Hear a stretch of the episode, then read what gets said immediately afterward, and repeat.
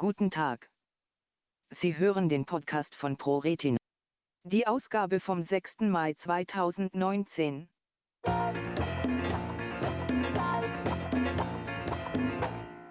Stellungnahme zur Lasertherapie von Drusen bei trockener AMD.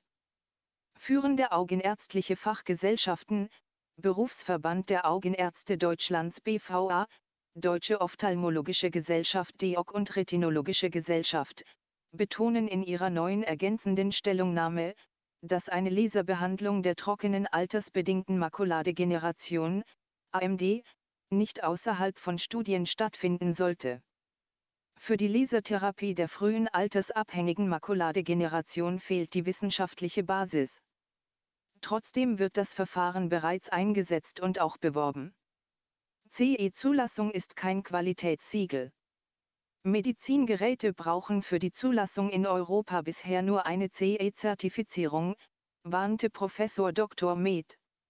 Robert P. Finger von der Universitätshaupenklinik Bonn.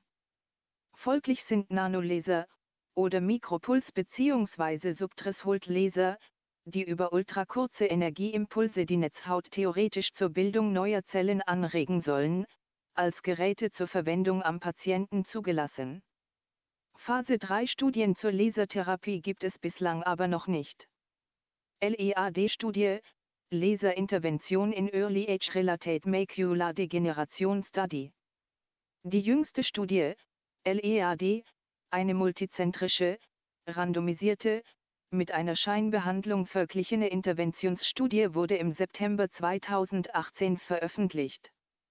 Auf den ersten Blick ließ sich innerhalb von drei Jahren kein Unterschied zu einer Scheinbehandlung belegen. Betrachtete man die Pathologien genauer, konnte zwar für einige Studienteilnehmer das Fortschreiten der Krankheit verlangsamt werden. Dies gelang allerdings nur, wenn sich die Ablagerungen unter dem Retinalenpigmente-Pithel befanden.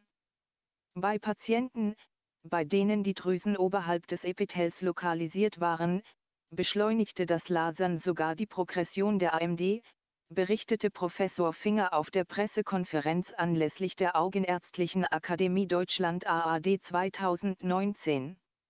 Zahlreiche Fälle von Netzhautblutungen.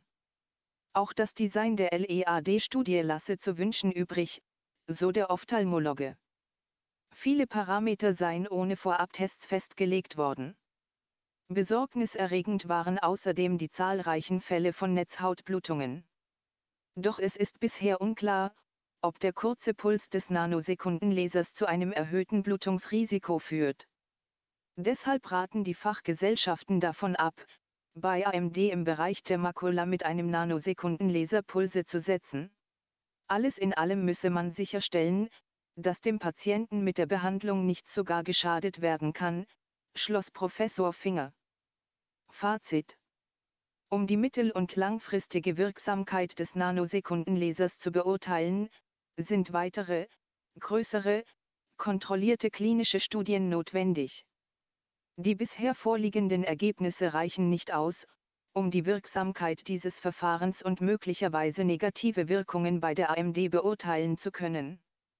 Alle Arten von Laserbehandlungen der Netzhaut bei trockener AMD sollten deshalb nicht außerhalb von klinischen Studien durchgeführt werden.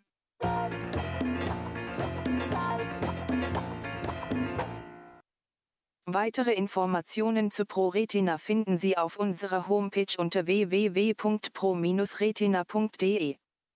Telefonisch können Sie uns erreichen unter 0228 2272 2170.